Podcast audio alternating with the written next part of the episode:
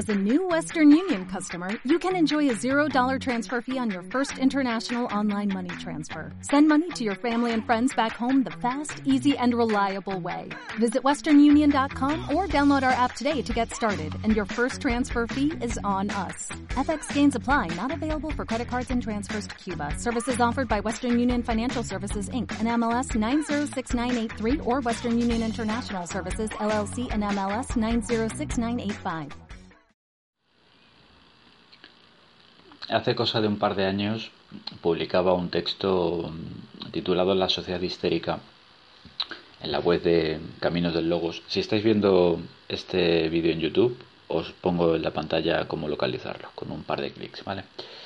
Bueno, un texto que se llamaba así, eh, La sociedad histérica, y que venía a ser pues una reflexión muy, muy breve acerca de, bueno, de cómo y por qué la sociedad eh, de comienzos del siglo XXI, en, el mundo desarrollado, en Occidente, parece que está perdiendo la puta cabeza.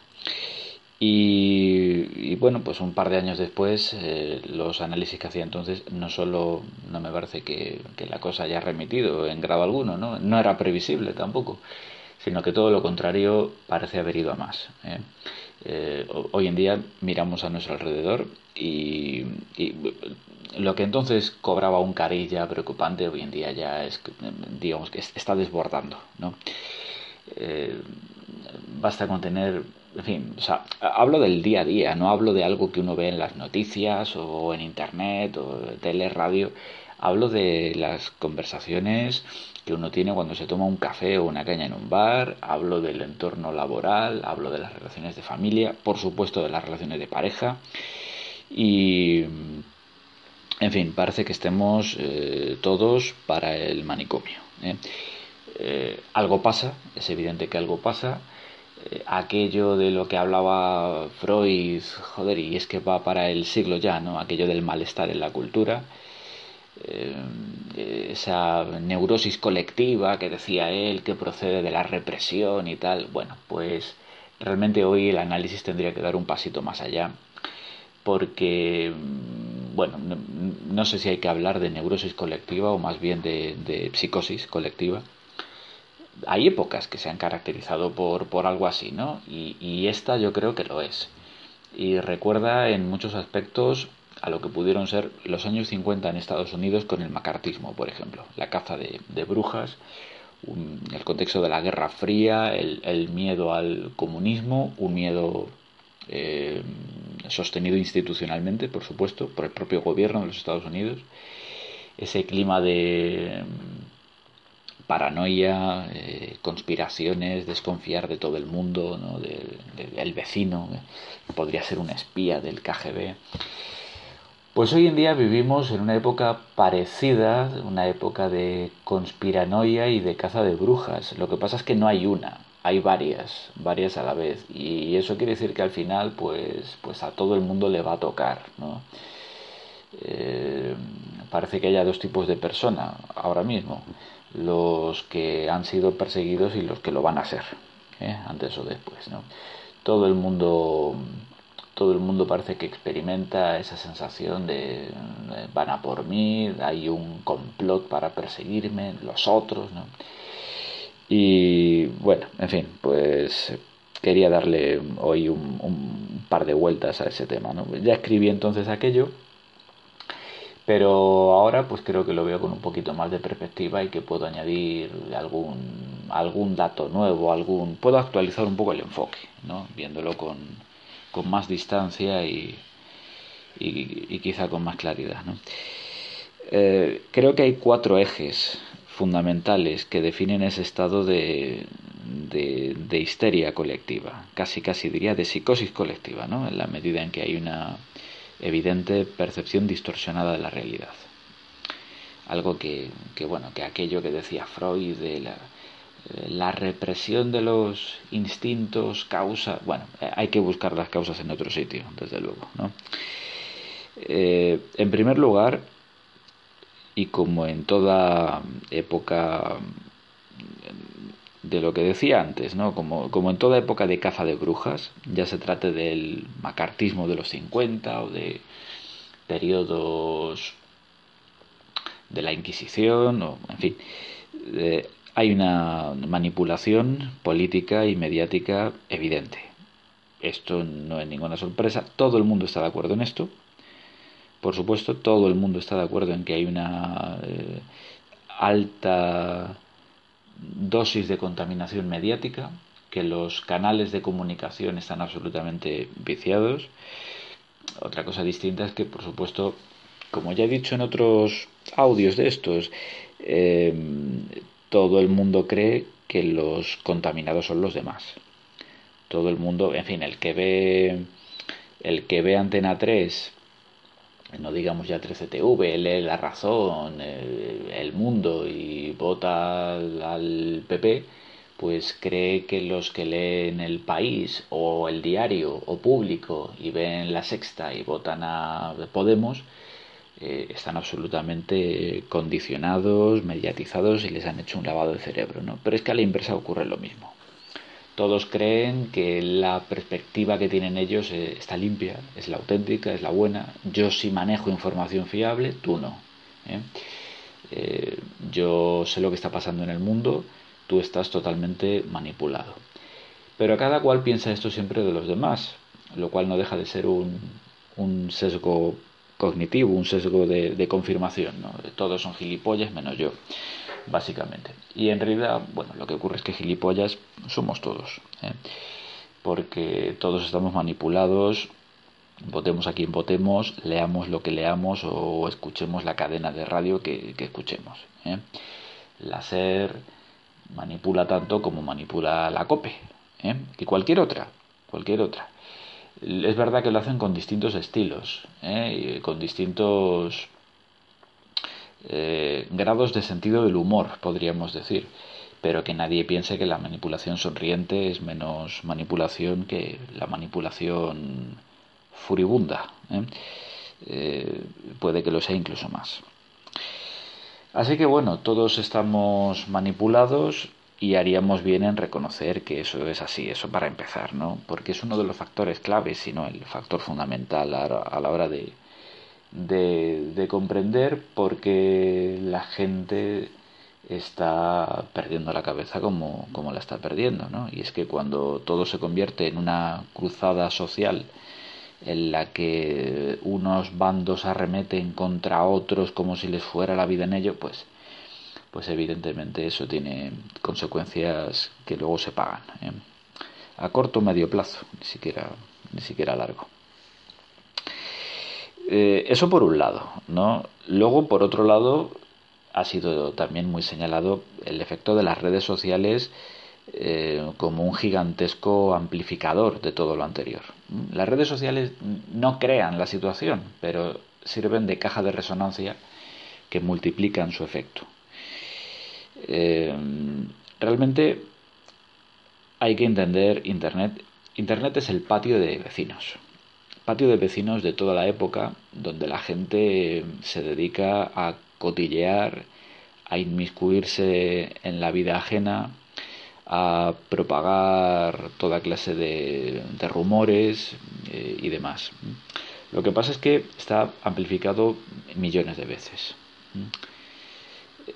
no es ya que te metas en la vida de la gente de tu bloque o de tu calle o de tu barrio a lo sumo, sino que bueno, pues potencialmente la humanidad entera está metida.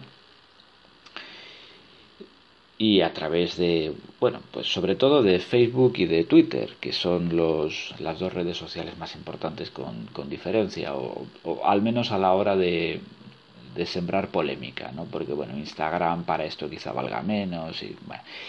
Pero Facebook y Twitter son ese, esa gigantesca comunidad de vecinos donde, donde nos dedicamos todos a despellejarnos mutuamente y donde eh, compartimos contenidos y eh, retuiteamos cosas que han dicho otros, no hay ningún tipo de contrastación de la información y bueno, pues hay una bola de nieve que crece y crece y crece y, y retroalimenta esta situación de, paranoia que viene en un principio impulsada desde arriba, pero que retroalimentamos muy gustosamente desde abajo.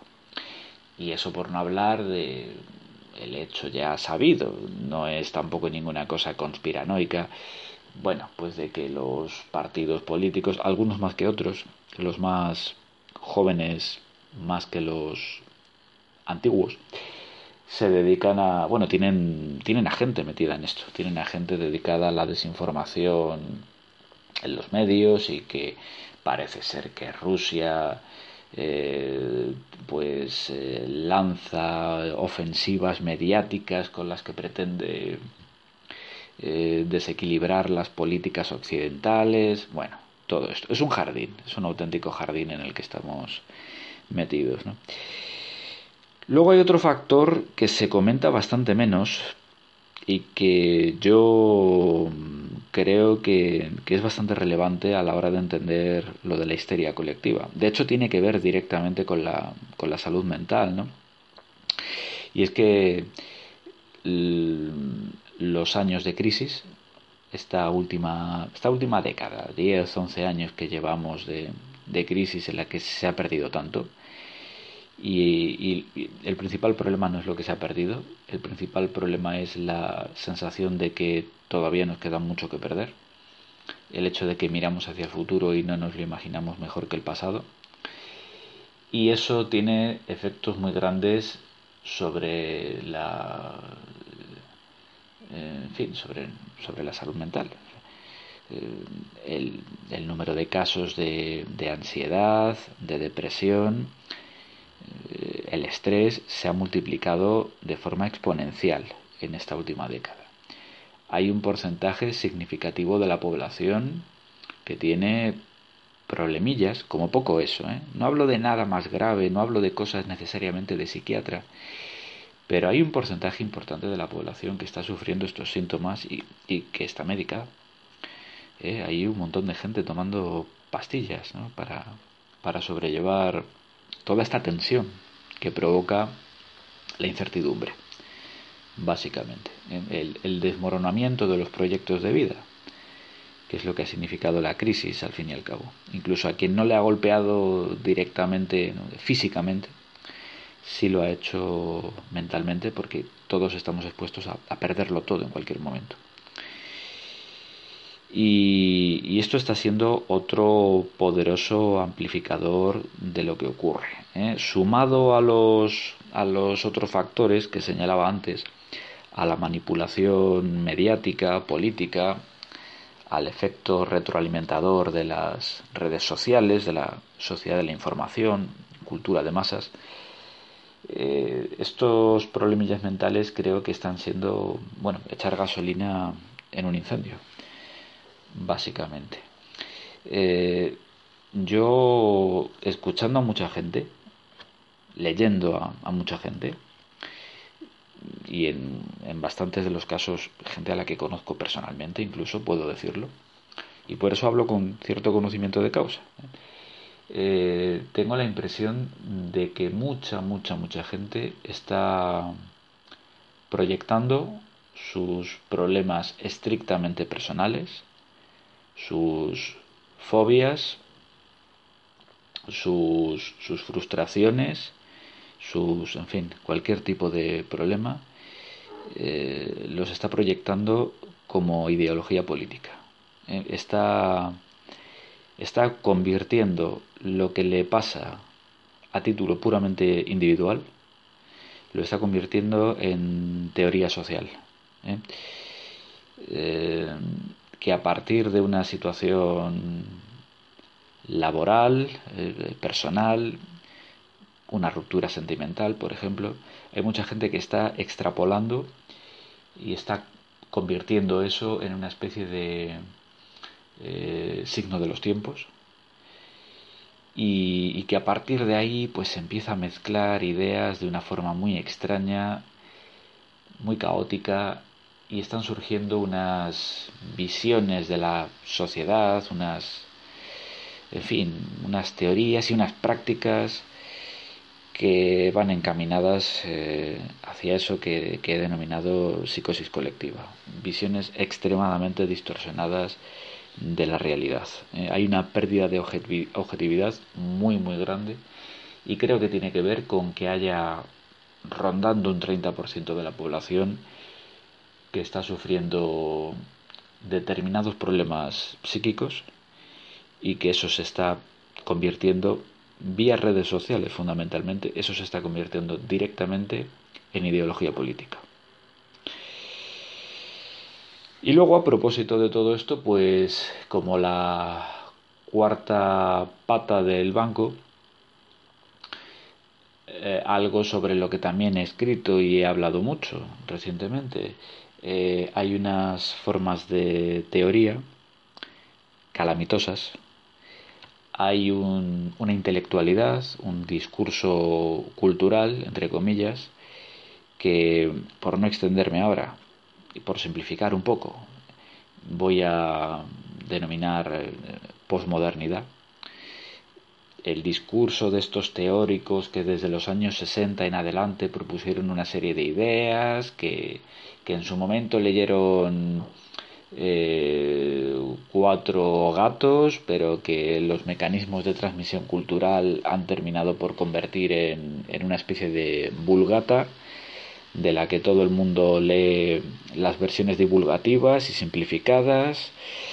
Y si esas teorías tenían ya muchas inconsistencias y muchos fallos, pues llega un momento en que se convierten en un mejunje teórico que sirve para justificar cualquier cosa. Y hablo de, bueno, de toda esta argamasa, de toda esta mezcla que, que alimenta tantos discursos actuales, de Foucault, Derrida, Lacan, eh, un, un, un, Nietzsche muy malentendido, un Freud también convertido en una especie de gurú barato, bueno, en fin. Todo eso, como digo, está siendo el pegamento que une otros factores, como los que he expuesto antes, les da una determinada solidez, un aspecto, y sirve para hacer la bola más grande. Son unos discursos que tienen muchísimo predicamento en la universidad y que calan incluso hasta, bueno, hasta adolescentes, a gente que está en la secundaria, que, que se entera de estas cosas, que tiene inquietudes, que lee, que tal, ¿no?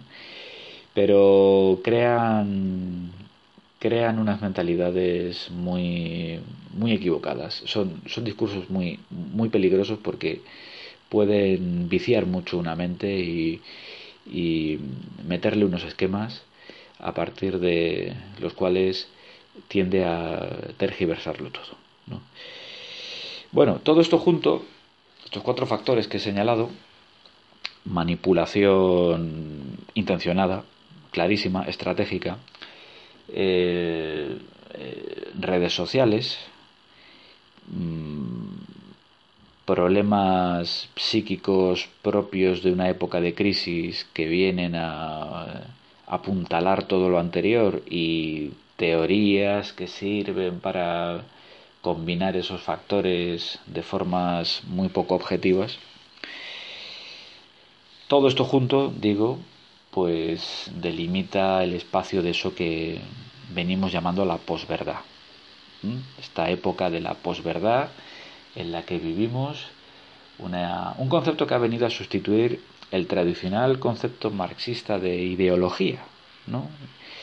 Realmente no es que aporte mucho, la ideología es la naturalización de unas relaciones sociales e históricas que tiende a verlas como invariables, que, invisibiliza los mecanismos que están detrás de ellas. Bueno, lo que pasa es que el, matiz que añade este concepto de posverdad es básicamente que, que no es que la gente no sepa la verdad y actúe de algún modo engañada, es que a la gente le puedes estar explicando la verdad que, que se la suda, básicamente. Que eh, de una forma altamente demagógica, eh, la gente antepone cualquier emoción a la racionalidad y se queda con un discurso simplemente porque le resulta más satisfactorio en lo personal, con independencia de que no esté apoyado en ninguna evidencia. E, es más, con independencia de que le demuestres de forma abrumadora, abrumadora con evidencias que su discurso no se sostiene, la gente va a seguir defendiéndolo sencillamente porque le resulta psicológicamente satisfactorio. Yo definiría así este concepto de, de posverdad, ¿no? Esa emocionalidad que se antepone a toda razón, una, un carácter emocional que ha sido también muy inculcado institucionalmente en las últimas décadas, algo que, algunos intelectuales como Noam Chomsky, por ejemplo, vienen denunciando desde hace mucho tiempo y diciendo que, bueno, que eso iba a tener consecuencias desastrosas y, joder si las está teniendo, ¿eh? y tanto que sí. Bueno, eh, en fin, esa es la situación. Eso es lo que defino como sociedad histérica, una sociedad de gente que prefiere cerrar los ojos y chillar a pleno pulmón sus consignas, a abrir los ojos y callarse y escuchar y ver qué es lo que pasa realmente. Una sociedad de gente echándose a la calle sin que uno vea muy bien por qué lo hacen. No, da la impresión de que sepan por qué lo hacen o qué quieren conseguir pero el impulso irrefrenable de tomar la calle simplemente para repetir consignas o hacer batucadas o, lo que quiera que fuera está por encima de todo no la gente parece que necesite grandes dosis de, de, épica y bueno lo que lo que la época no te da pues tiendes a inventártelo ¿no? la crisis económica ha producido una, una pérdida de, de nivel de vida, de condiciones materiales de existencia, que se está traduciendo lentamente, lenta pero visiblemente, en una pérdida de, de condiciones intelectuales. Eh, esto está afectando de una forma bastante clara a, a la cultura. Y bueno, eh, esa sociedad histérica, como la llamo, este mundo caracterizado por la posverdad está muy muy relacionado con, con lo que podríamos llamar la posdemocracia. ¿no? Caminamos hacia un, hacia un abismo realmente. Eh, un abismo de insostenibilidad en distintos ámbitos, insostenibilidad económica, pero también, como se va viendo ya, ecológica, demográfica, y eso va ligado al final de lo que hemos conocido como la democracia liberal, lo cual entusiasmará a algunos que nunca la han querido, pero realmente lo que va a venir es algo peor.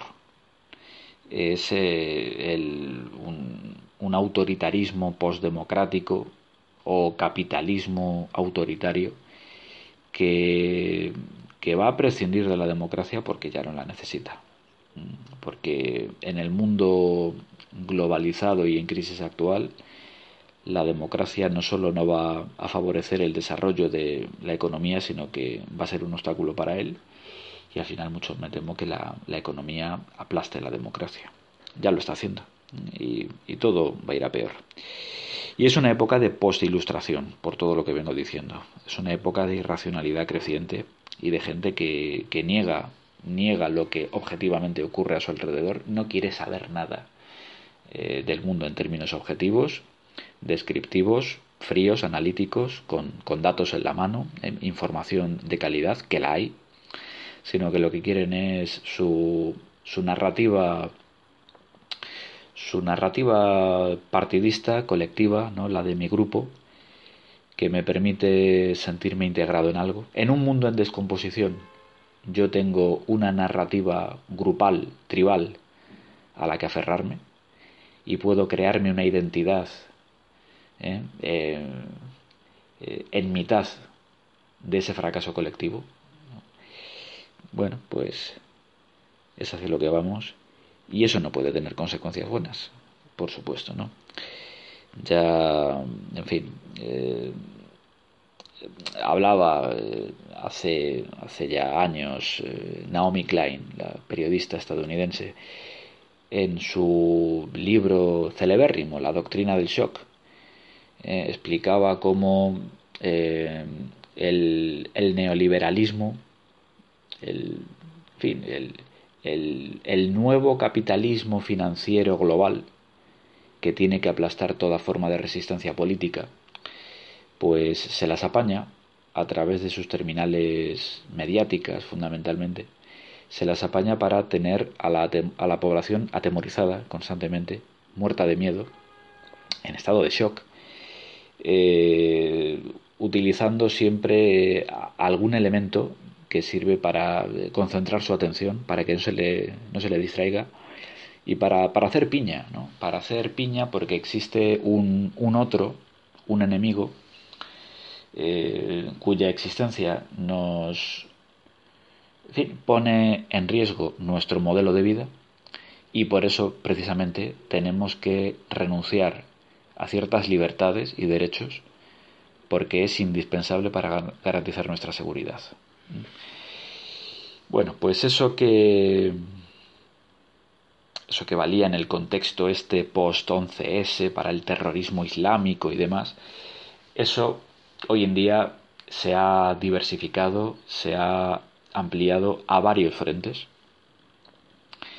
Y, bueno, pues hay doctrina del shock ahora mismo al gusto del consumidor, que cada cual elija qué tipo de miedo quiere vivir, ¿eh? qué tipo de amenaza eh, no falsa, no real, las amenazas están ahí, ¿no? Pero si nos las imaginamos amplificadas por millones, a escalas infinitamente mayores de lo que son en realidad, pues podremos vivir convenientemente asustados y refugiarnos en esas identidades tribales y en suma huir de la realidad que, que no nos gusta y que no podemos soportar. Y parece que prefiramos el miedo a la, a la tristeza, a la desesperanza, que seguramente sería un estado de ánimo bastante más fiel a la realidad.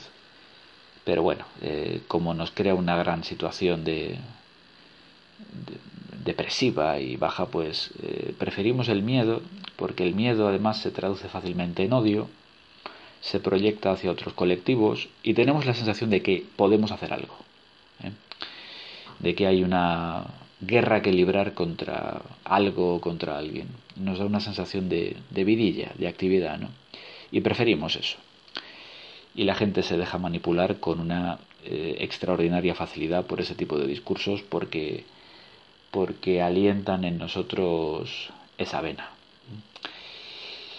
Y en fin, pues ya veremos lo que traen los años venideros o las décadas venideras, pero pero ciertamente no parece que vaya a ser mejor que el pasado. ¿eh? Va a haber que repetir aquello de que cualquier tiempo pasado fue mejor porque porque es lo que lo que parece que hay. Bueno, hasta aquí por hoy. Chao. Reducing the amount of waste in your workplace will have a positive impact on our environment and can save your business money. It's also the law in Montgomery County. Make it your business to recycle right. Learn more at montgomerycountymd.gov slash recycle right or call 311.